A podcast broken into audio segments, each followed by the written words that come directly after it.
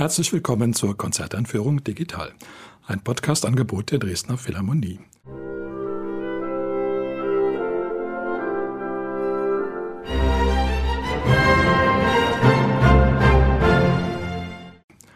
Mein Name ist Albert Breyer, ich bin Komponist und möchte Sie in die Konzerte am 22. und 23. Oktober einführen.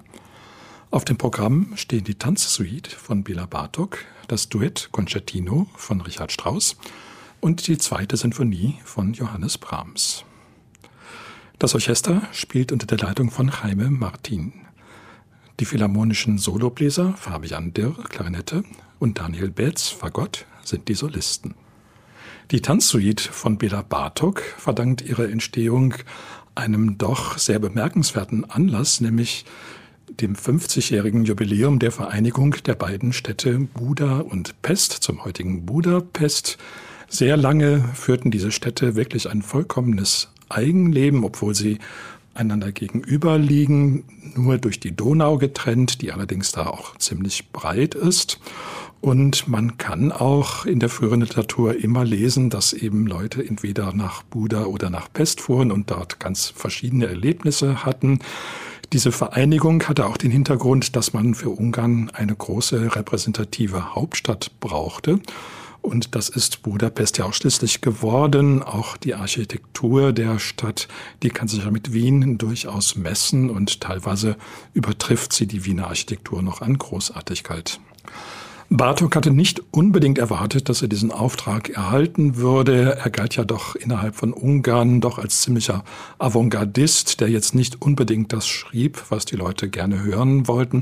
Andererseits war man wohl auch schon von Staatswegen auf den Gedanken gekommen, dass man hier eine einzigartige musikalische Begabung hatte, die man auch entsprechend fördern müsste. Bartok ist dann ja vor allem nach seinem Tod wirklich eine Art ungarischer Nationalkomponist geworden. Sein Bild ist auf Geldscheinen zu finden, auf Briefmarken und bis heute ist die Bartok-Pflege in Ungarn, wenn man so will, eine Sache von nationaler Tragweite. Die Tanzsuite allerdings ist in gewisser Hinsicht viel weniger ungarisch als manche anderen Werke von Bartok. Bartok war ja im Grunde sehr pazifistisch, sehr völkerverbindend eingestellt. Noch dazu hatte er große Reisen gemacht durch den vorderen Orient, durch Südeuropa bis hin nach Nordafrika, um Volkslieder zu sammeln. Er hat dann diese Volkslieder auch in zahlreichen seiner Werke verwendet, allerdings sehr oft nicht so, dass er wirklich originale Melodien zitiert hat, sondern dass er sich mehr hat inspirieren lassen vom Geist dieser Lieder. So ist das auch in der Tanzsuite. Lieder und Tänze aus verschiedenen Gegenden bis hin nach Arabien kommen dort vor, aber sie werden eben in Bartoks ganz eigentümliche Tonsprache verwandelt. Es gibt auch eine Art Retournell in dieser Suite, was sich dann doch auf ungarische Vorbilder beruft. Aber es ist sozusagen nur eine Klammer, die das Ganze zusammenhält. Das Werk ist, wenn man so will, wirklich ein völkerverbindendes Stück. Und es muss Bartok große Freude gemacht haben, das ausgerechnet an diesem kernungarischen Jahrestag präsentieren zu können. Es ist übrigens auch sehr gut aufgenommen worden, nicht nur in Ungarn, sondern bald auch in ganz Europa, war ein großer Erfolg. So groß, dass Bartok selber auch eine Fassung für Klavier Solo hergestellt hat. Die Orchesterfassung, in diesem Falle die Originalfassung, ist natürlich sehr viel farbiger, sie nutzt aus, dass Bartok inzwischen eine große Erfahrung auch hatte im Umgang mit dem Orchester. Das ist ihm ja nicht in den Schoß gefallen. Er war ja von Haus aus Pianist und hat sich die Orchestertechnik erst mühsam erarbeiten müssen. Das ist ihm allerdings in der Tanzsuite so gut gelungen, dass das Werk bis heute überall großen Erfolg hat. Natürlich auch, weil es sehr viele Tanzrhythmen enthält, die doch sehr mitreißend sind und auch der Bartok-Stil, der noch ein paar Jahre zuvor doch sehr rau, sehr scharf gewesen war, sich hier etwas gemildert hat. Bemerkenswert ist auch der Einfluss von Stravinsky, auch eines Genies der Rhythmik. Da hat Bartok sich einiges abgeschaut, was die Präsentation von Rhythmen im Orchestersatz angeht.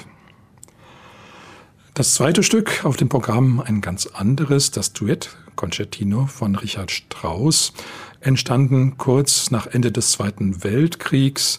Man hat das Gefühl, dass Strauss sich in diesem Werk doch ganz bewusst hat flüchten wollen in eine weit zurückliegende Epoche, um die ganzen Schrecken des Krieges zu vergessen. Diese Epoche kann man auch benennen, ist die Zeit Mozarts. Das Duett Concertino ist in vieler Hinsicht angelehnt an Mozart, natürlich auch nicht direkt im Sinne von wörtlichen Zitaten, aber der Geist Mozarts ist überall spürbar.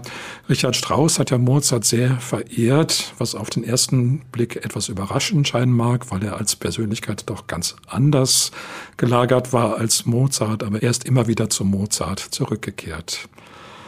Dem Duett Concertino liegt wahrscheinlich ein Programm zugrunde. Wahrscheinlich muss man sagen, weil Strauss sich da selber etwas kryptisch geäußert hat.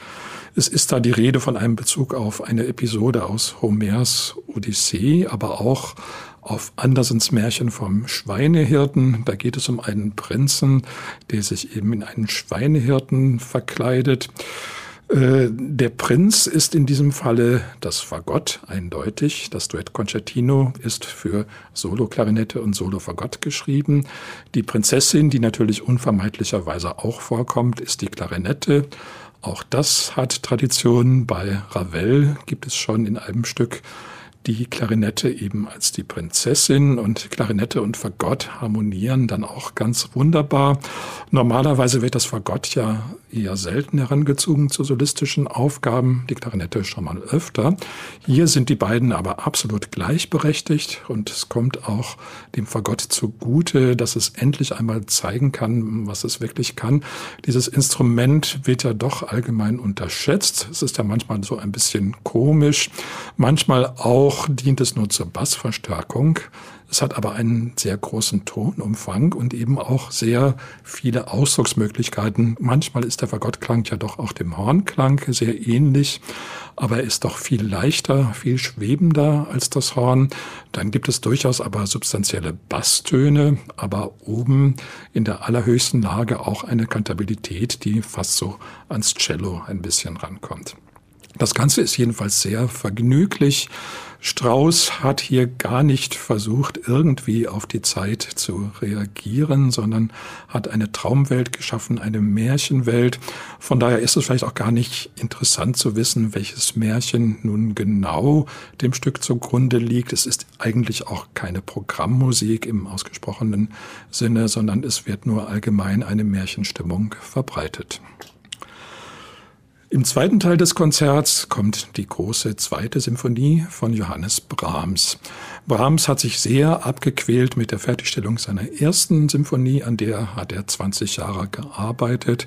Eine große Mühe. Der Hintergrund war natürlich, dass er glaubte, er müsse ein Werk hervorbringen, das sich wirklich mit Beethoven messen könne. Und er hat so lange gearbeitet, bis er das Gefühl hatte, jetzt ist wirklich etwas entstanden, was den Vergleich nicht zu scheuen braucht. Die zweite Symphonie, die ist dann ganz, ganz schnell für Brahms Verhältnisse entstanden innerhalb von sechs Wochen. Ein Werk von völlig anderem Charakter, sehr fröhlich, sehr entspannt. Es ist, als ob Brahms mit der ersten Symphonie wirklich einen Durchbruch geschafft hätte. Und als dieser Durchbruch dann geschehen war, da fiel es ihm plötzlich ganz leicht, auch eine große Symphonie zu schreiben. Die Symphonie ist wirklich ein ganz außerordentlich gut gelauntes Stück. Die Wiener spotteten ja, wenn Brahms fröhlich sei, dann sänge er, das Grab ist meine Freude. Das kann man hier in der zweiten Symphonie nicht finden. Er hat sich allerdings den Spaß gemacht, dieses Werk bei seinen Verlegern und bei Freunden anzukündigen, als sei es eine ganz traurige Angelegenheit. Er sprach von einer Symphonie in F-Moll, obwohl sie in D-Dur steht, und er meinte, dass die Musiker bei der Aufführung unbedingt Trauerbinden tragen müssten. Und es ist wie immer so ein, so, naja, halb ironischer, halb auch ein bisschen bösartiger Witz von Brahms gewesen. Er hat alle in Angst und Schrecken versetzt, aber als sie dann das Werk hörten, waren sie dann doch sehr erleichtert. Es ist ein Stück, was sehr stark lebt von pastoraler Stimmung. Das Urbild natürlich die sechste Symphonie von Beethoven, die Pastoralsymphonie, wo dann das heitere Landleben ganz drastisch geschildert wird. So drastisch ist Brahms nicht, aber trotzdem gibt es allerlei Bezüge eben auf ländliche Stimmungen, auf das Glück eben der Stadt entwichen zu sein und auf dem Land sich nun frei entfalten zu können.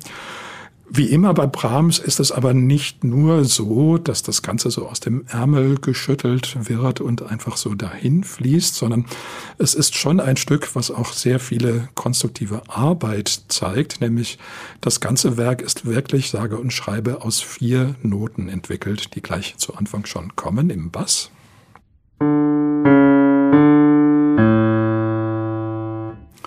Das ist nun wirklich kein besonders aufregendes Motiv, aber wie immer geht es darum, was man daraus macht. Dieses Motiv wird von Brahms in wirklich hunderten verschiedenen Weisen verwendet. Es kommt zum Beispiel auch in der Umkehrung und dient dann als Thema des dritten Satzes. Das klingt dann ganz wunderbar. Dieser dritte Satz ist kein richtiges Scherzo wie sonst üblich, sondern eher eine Art Menuett, obwohl er nicht so heißt. Ein ganz besonders reizendes Stück mit am Schluss einem wunderbaren Oboen-Solo. Es gibt ja manche Stellen, wo man denkt, die Instrumente haben eigentlich nur darauf gewartet, dass mal ein Komponist kommt und schreibt ihnen eine Stelle, die nun wirklich ganz genau ihrem Charakter entspricht. In diesem Falle ist das Brahms gelungen in Bezug auf die Oboe. Also achten Sie mal drauf gegen Ende des dritten Satzes, dieser ganz wunderschöne Oboen-Einfall. Der erste Satz ist sehr ausgedehnt, aber wie gesagt, beruht nur auf diesen vier Tönen in den verschiedensten Erscheinungsformen. Er ist durchgehend eigentlich sehr entspannend, ist auch ganz anders als sonst meistens erste Sätze in Symphonien im Dreivierteltakt geschrieben, nicht im Viervierteltakt. Von daher kommt schon fast so ein bisschen was wie Walzerstimmung auf. Der einzige Satz, der so ein bisschen aus dem Rahmen fällt, ist der zweite Satz, wo auch der Bezug auf diese berühmten vier Noten nicht ganz so deutlich sind. Er steht in einer ganz, ganz seltenen Tonart in H-Dur, fünf Kreuze für Orchester nicht ganz leicht zu spielen. Aber wahrscheinlich war auch das von Brahms wohl kalkuliert, gerade diese Schwierigkeit, diese Tonart zu spielen, die harmoniert eben dann doch wunderbar mit dem sehr ernsten, auch sehr ruhigen Charakter dieses Satzes. Es ist fast so ein bisschen so ein Marsch, der an manchen Stellen durchscheint, aber dann auch wieder wird er aufgelockert durch Übergang in den Dreiertakt. Jedenfalls hatte Brahms das Gefühl, eine derartig umfangreiche Sinfonie kann jetzt auch nicht nur aus positiven Stimmungen bestehen, nicht nur das fröhliche Landleben schildern, sondern es muss auch etwas Ernstes da hinein. Vielleicht kann man auch so an eine Art Prozession denken. Es war ja damals in den katholischen Ländern noch üblich, dass die Prozessionen auch durch die Felder gingen, etwa am Fronleichnamsfest. So etwa könnte man sich diesen Satz von Brahms denken. Der dritte Satz dann eben dieses quasi Menuett, was nicht so heißt, aber trotzdem so klingt, mit der wunderschönen Themenumkehrung. Dann das Finale, da hat Brahms sich wirklich mal was gegönnt, muss man sagen. Es gibt kaum einen Satz von Brahms, der von Anfang bis Ende so ausgelassen ist, so schmissig, so schwungvoll wie dieses Finale. Es ist überschrieben Allegro con Spirito, kleiner Hinweis darauf, dass man jetzt nicht nur in die Vollen gehen soll, sondern eben auch ein bisschen Spiritus, ein bisschen Geist, ein bisschen Eleganz dabei haben soll. Es gibt, wie sonst ganz selten bei Brahms, auch eine Coda, die wirklich ein echter Rausschmeißer ist, wo Trompeten und Posaunen nochmal wirklich zeigen können, was sie so kräftemäßig drauf haben. Die Symphonie ist diejenige unter den Werken von Brahms, die am größten besetzt ist. Sie hat nämlich ganz einmalig auch eine Basstuba. Die Tuba ist ja eigentlich durch Richard Wagner ins Orchester eingeführt worden und Brahms nun galt ja beziehungsweise wurde aufgebaut, leider von seinen Freunden, als der Gegner von Wagner, als der Gegenpapst sozusagen, dass er aber in dieser Sinfonie sich nicht so schade war, eben auch die Wagner-Tuba einzusetzen, wenn sie gebraucht war. Das zeigt natürlich, dass es wie immer mit dieser Feindschaft bei den Anhängern viel schlimmer aussah als bei den betreffenden Komponisten selbst. Die Tuba wird wie das meistens üblich ist, sehr oft im Zusammenhang mit den Posaunen eingesetzt, darf aber auch manchmal ein bisschen allein in Erscheinung treten. Die Symphonie hat sehr großen Erfolg gehabt von Anfang an, was auch wirklich daran liegen mag, dass man einfach nicht anders kann, als glücklich zu sein, wenn man diese Musik hört. Es gibt die Geschichte, dass ein holländischer Komponist, als er die Symphonie zum ersten Mal gehört hat, eine ihm völlig unbekannte Frau nach der Aufführung umarmt hat und gesagt hat, liebe Dame, vergessen Sie doch bitte nicht, dieses wunderbare Erlebnis gehabt zu haben, diese Musik hören zu dürfen. Nun ja, vielleicht geht es Ihnen ja auch so. Zum Abschluss noch einmal der Hinweis auf die Konzerte. Sie finden statt am Freitag, den 22. Oktober und Samstag, den 23. Oktober um 19.30 Uhr im Kulturpalast Dresden. Ich wünsche Ihnen viel Freude. Musik